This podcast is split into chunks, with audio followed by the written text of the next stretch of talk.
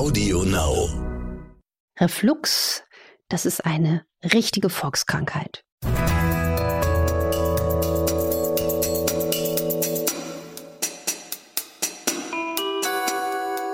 Dr. Anne Fleck, Gesundheit und Ernährung mit Brigitte Leben.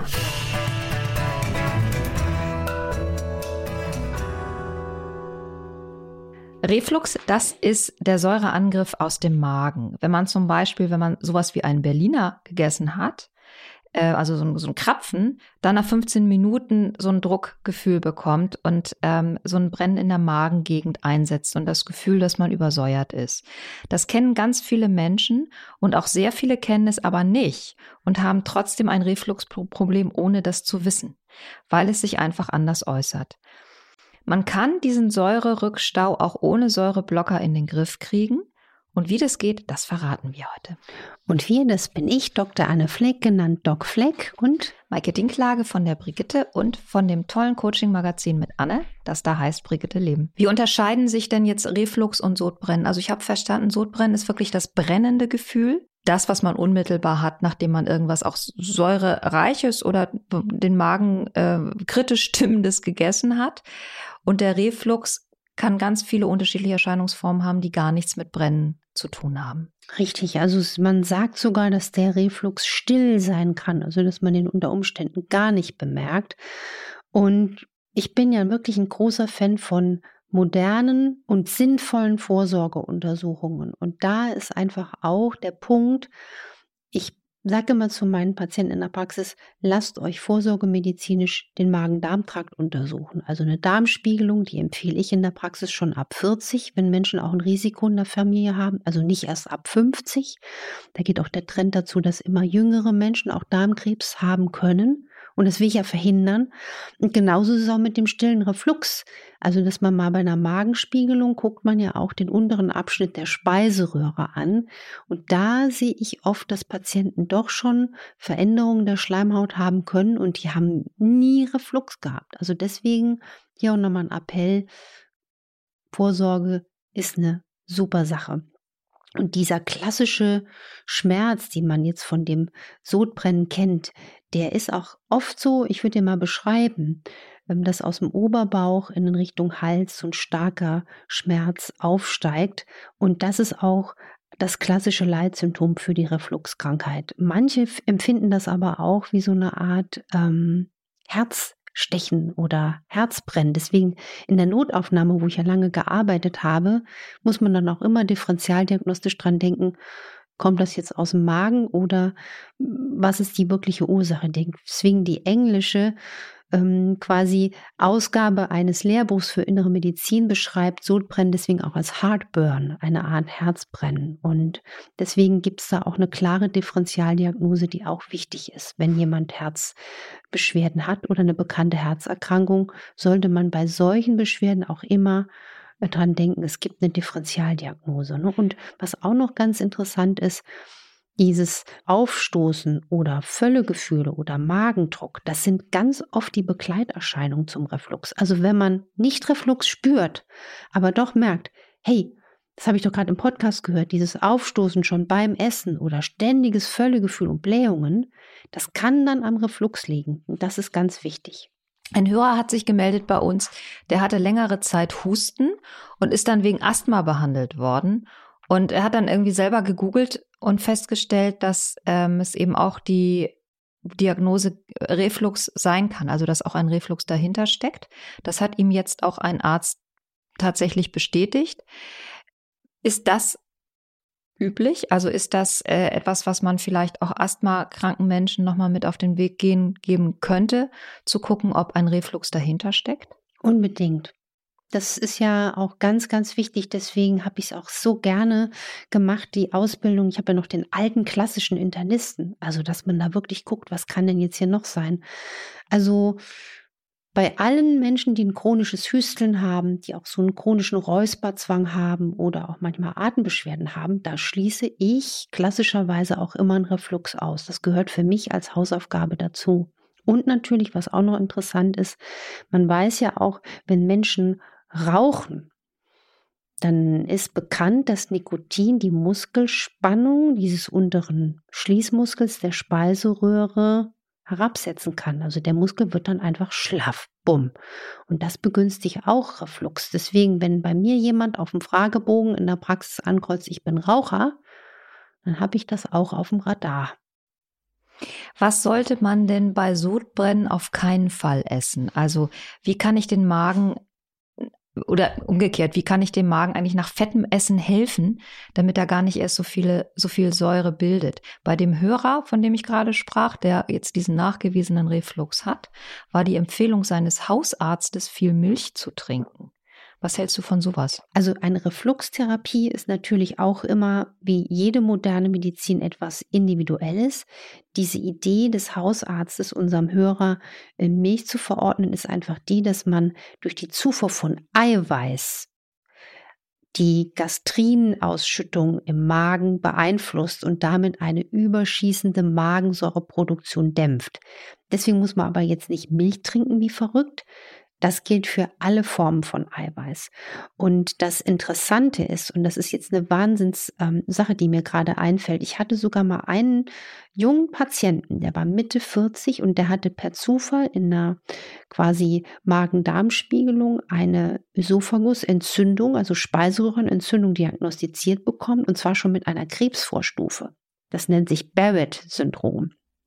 Der war natürlich unglaublich äh, in Angst versetzt, berechtigterweise, weil er nie, davos, nie davon was gemerkt hatte und ich ihn quasi noch so motiviert hatte, lassen Sie das doch mal kontrollieren.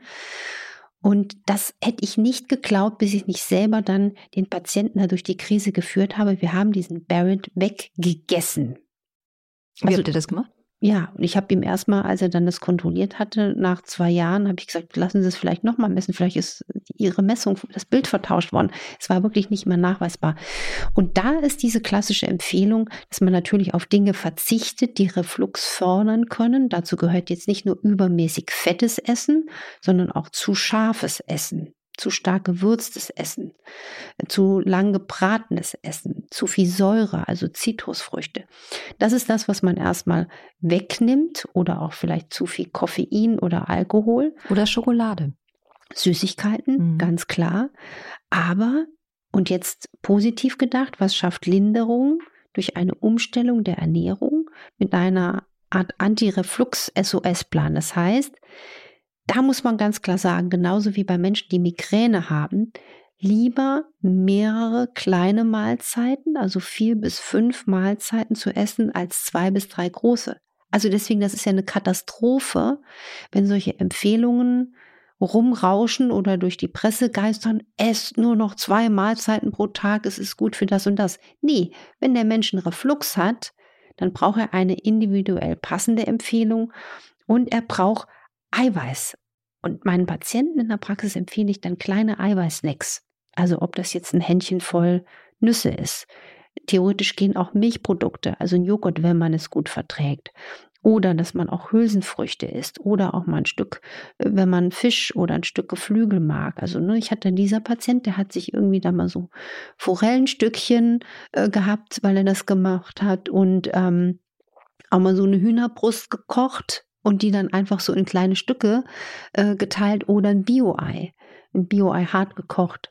Habe ich neulich jemand in der WhatsApp geschrieben und habe gesagt, ein Ei hart gekocht an die ECE-Wand geklatscht, das gibt ein tolles Geräusch. Ich bin ja ein Geräuschesammler, ein viel beschäftigter, lieber Mensch. Und ähm, ja, weil auch so, so ein Ei, wenn man es gut verträgt, äh, hart gekocht, ist ja super hygienisch zum Transportieren. Ne? Also das ist den Tipp mit dem hart gekochten Ei, der ist sehr beliebt bei meinen Refluxpatienten. Und, und was da auch noch im Einsatz war bei diesem Patienten mit dieser schweren Ösophagusentzündung, er hat auch Heilerde genommen. Also diese Heilerde ist nicht nur, wenn man Aknepickel hat, um auf die Haut so ein bisschen ähm, die positiv zu beeinflussen, sondern Heilerde quasi innerlich angewendet, ist hilfreich und auch Leinsamen, Leinsamensud zum Beispiel. Also man macht dann so mit Leinsamen wie so ein Teesäckchen, gießt es mit heißem Wasser auf, lässt das eine schöne Weile ziehen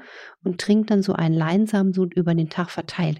Das legt sich dann so ein bisschen schmiegend um die entzündete Schleimhaut des Ösophagus und des Magens und ähm, ist wahnsinnig hilfreich. Und jetzt fällt mir auch noch spontan ein, ähm, was ich natürlich persönlich in der Praxis mit solchen Menschen auch mache, auch wenn die eine Magenschleimhautentzündung haben. Was ist das Vitamin für Haut und Schleimhaut? B-Vitamine. Ich betanke dann die Patienten mit B-Vitaminen und das ist einfach dann der Turbo der Heilung. Alle B-Vitamine gleichermaßen. Alle B-Vitamine, aber vor allen Dingen natürlich Vitamin B12. Mhm. Und das ist wirklich beeindruckend, dass ich auch zum Beispiel erlebe, wenn Menschen erzählen von trockenen Augen, trockener Haut oder auch Frauen, die reden ja auch nicht gern drüber, ne, wenn dann auch äh, zum Beispiel in den Wechseljahren die, die Scheide trocken wird. Und ich habe dann so quasi als Nebenbei-Effekt gemerkt, wenn die Vitamin B-Bilanz stimmt und dann kommen natürlich auch noch liebevoll Prise von Omega-3-Fetten dazu. Übrigens auch bei Reflux arbeite ich mit, mit Omega-3-Fett wenig, aber ne, weil es einfach auch Haut und Schleimhaut halt. Und dann bessern sich solche Symptome oder verschwinden gänzlich und das macht dann einfach wahnsinnig Spaß. Ne? Die Pauschalbehandlung ist ja eigentlich dann immer die mit den Säureblockern. Wie schädlich ist es denn, einen Säureblocker über längere Zeit zu nehmen? Also da bin ich immer entsetzt, wenn ich wirklich Patienten vor mir sitzen habe, die über Jahrzehnte unreflektiert Säureblocker nehmen oder das Rezept wird einfach so verlängert. Das ist ein echtes Problem. Also wenn man eine schwere Entzündung hat von Speiseröhre oder Magen, dann ist es auch gerechtfertigt, auch mal mit Säureblockern zu arbeiten. Keine Frage. Aber langfristig umgesetzt. Also ich rede hier von Intervallen länger als zwei bis drei bis vier Wochen, ähm, sollte man kritisch da sein, weil es provoziert unweigerlich einen Vitamin B12-Mangel. Und die Vitamin B12-Mangel-Symptome äh, werden auch oft unterschätzt. Das ist auch wirklich gefährlich fürs Nervensystem. Das geht weit ausgedehnt bis sogar dem Demenzrisiko. Deswegen ist ja so wichtig, wenn man sich vegan, vegetarisch ernährt, dass man das bitte, bitte nicht vernachlässigt, weil man das nicht aus einer Pflanze bekommt. Und deswegen ist es so innovativ, wenn man unter chronischer Dauermedikation steht. Ich rede jetzt nicht nur von den Refluxmedikamenten, dann muss man auch individuell passende Mikronährstoffergänzungen kontrolliert überdenken und auch gegebenenfalls einnehmen. Das ist gerade bei Säureblockern ganz, ganz wichtig. Das ist auch bei Statinen, also Fettsäureblockern, ähm, ganz, ganz wichtig. Da gibt man dann zum Beispiel Coenzym Q10 und das wird ja komplett noch sehr, sehr, sehr vernachlässigt. Was ich mir wünschen würde. Was ich mir wünsche, dass es jetzt langfristig besser rutscht sozusagen und uns alles nicht mehr so leicht hochkommt und dass der Reflux nicht mehr unterschätzt wird und viel, viel besser für sich selbst erkannt wird. Ich habe schon wieder ganz viel gelernt. Das ist ähm, wirklich erstaunlich. Gerade bei so, bei so Themen, wo man denkt, so eigentlich hat man die ja schon verstanden. Wenn wir dann in der Tiefe drüber reden, werden einem nochmal so viele Aspekte ähm, dazu deutlich. Ich hoffe, euch geht es auch so und ihr seid jetzt auch so leicht beschwingt, beflügelt. Und wenn ja, dann abonniert uns auf Audio Now und auf allen anderen Plattformen natürlich. Schickt uns die Sternchen, schreibt uns Bewertungen bei iTunes, das ist ganz wichtig für uns. Und wenn ihr Fragen habt oder uns eine Nachricht schicken wollt, nach wie vor gerne infoline at brigitte.de, immer geöffnet, wird auch immer gelesen. Es wird immer alles gelesen. Das möchte ich gerne nochmal an dieser Stelle sagen. Ich schaffe es oder wir schaffen es nicht, jede einzelne Frage zu beantworten oder euch zu sagen, ob ihr damit eine Chance habt, in die Sendung zu kommen oder nicht. Aber es wird alles gelesen und das mit sehr, sehr großem Wohlwollen und manchmal auch mit blutendem Herzen zur Seite gepackt, wenn wir leider euch nicht eine individuelle Hilfestellung dann geben können. Aber das soll euch nicht ermutigen, ent, das soll ich ermutigen und nicht entmutigen. Schreibt uns, teilt euch mit, auch mit Kritik an der Sendung, auch auf darauf sind wir immer sehr gespannt. Und nächste Woche, Anne, reden wir hier über ein Phänomen, das auch Millionen von Menschen vertraut ist. Da geht es um den Bluthochdruck. Den gucken wir uns mal genauer an und messen da mal ordentlich nach. Wir freuen uns jetzt schon drauf und sagen für heute Tschüss. Wir sagen für heute Tschüss. Und was das Spannende, glaube ich, an dieser Sendung ist, dass ich mein Wissen ähm, jetzt aus so vielen Jahren Praxis einfach hier auch äh, weitergebe. Und das ist eben das, was man ähm, hier, hier, hier hören kann. Macht Tschüss. was draus. Tschüss.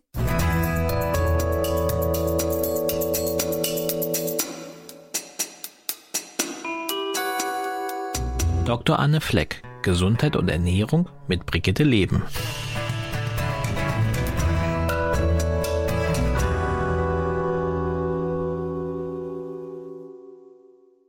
Dieser Podcast ist für heute zu Ende. Damit ihr aber die Zeit bis zum nächsten Mal überbrücken könnt, hätten wir noch einen Podcast-Tipp für euch. Worum es geht, das hört ihr jetzt. Hi, ich bin Daniel Graf. Und ich bin Katja Seide. In unserem Podcast Das gewünschteste Wunschkind geben wir Eltern Tipps, wie sie möglichst stressfrei durch die Kindererziehung kommen. Ob schlechtes Schlafen, Wutausbrüche oder die Frage, ob und wann ein Kind allein zur Schule gehen sollte. Wir beantworten jedes Thema für euch, um euch eine möglichst stressfreie Zeit zu ermöglichen. Hört doch mal rein. Audio Now.